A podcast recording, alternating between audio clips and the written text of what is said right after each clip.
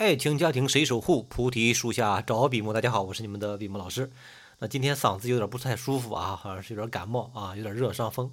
我咨询的过程当中啊，发现一个现象，就是两个人在聊天的时候比较尴尬啊，不知道聊什么样的话题，或者说是不知道怎么去聊，为什么去聊。这堂课呢，就把之前的一些聊天的技能啊，呃，聊天的话术啊，给串联起来，让大家在整体的思维里面有一个系统的认知啊，知道它的规律啊，为什么这么去走。沟通啊，表达呀，两个人之间聊天呀，啊，其实要有两个大的块儿。第一个块儿是什么呢？就是你要知道你们两个聊什么啊，聊什么样的话题。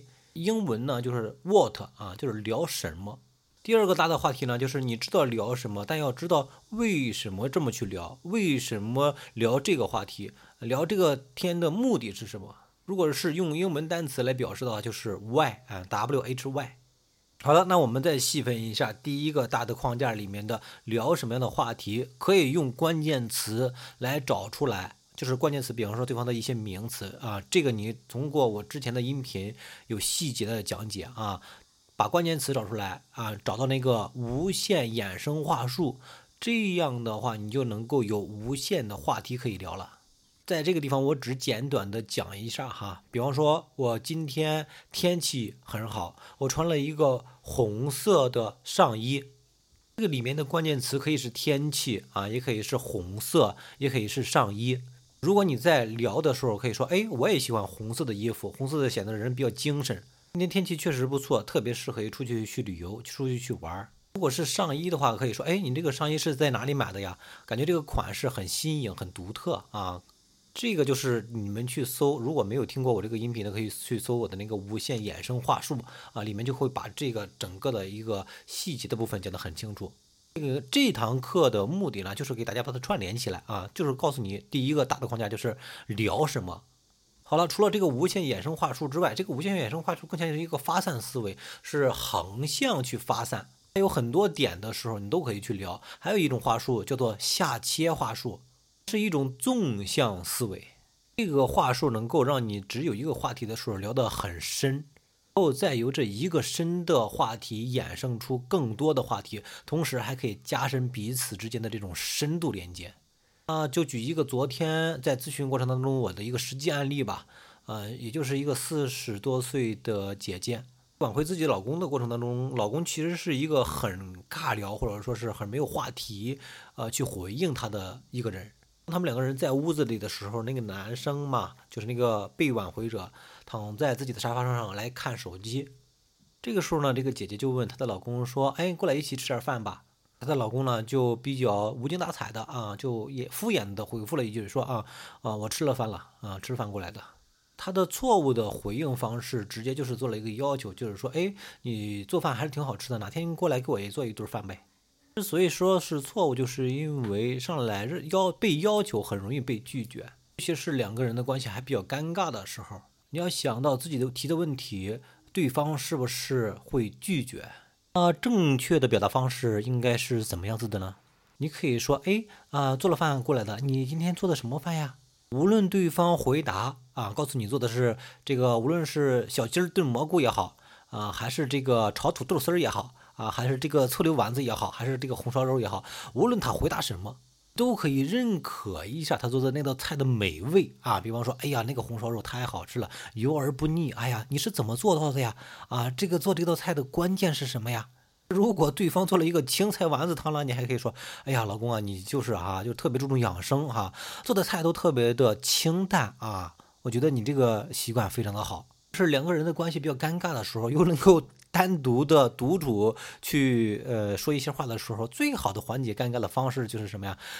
有三点啊。第一点是什么？去认同、认可，无论他穿着的衣服啊、打扮、这个发型啊，或者是最近的这个这个精神状态，或者是他做的这个菜啊，或者说是他最近养成的一个写写毛笔字的习惯呀、打太极拳的习惯，都可以从认同上去缓缓解尴尬。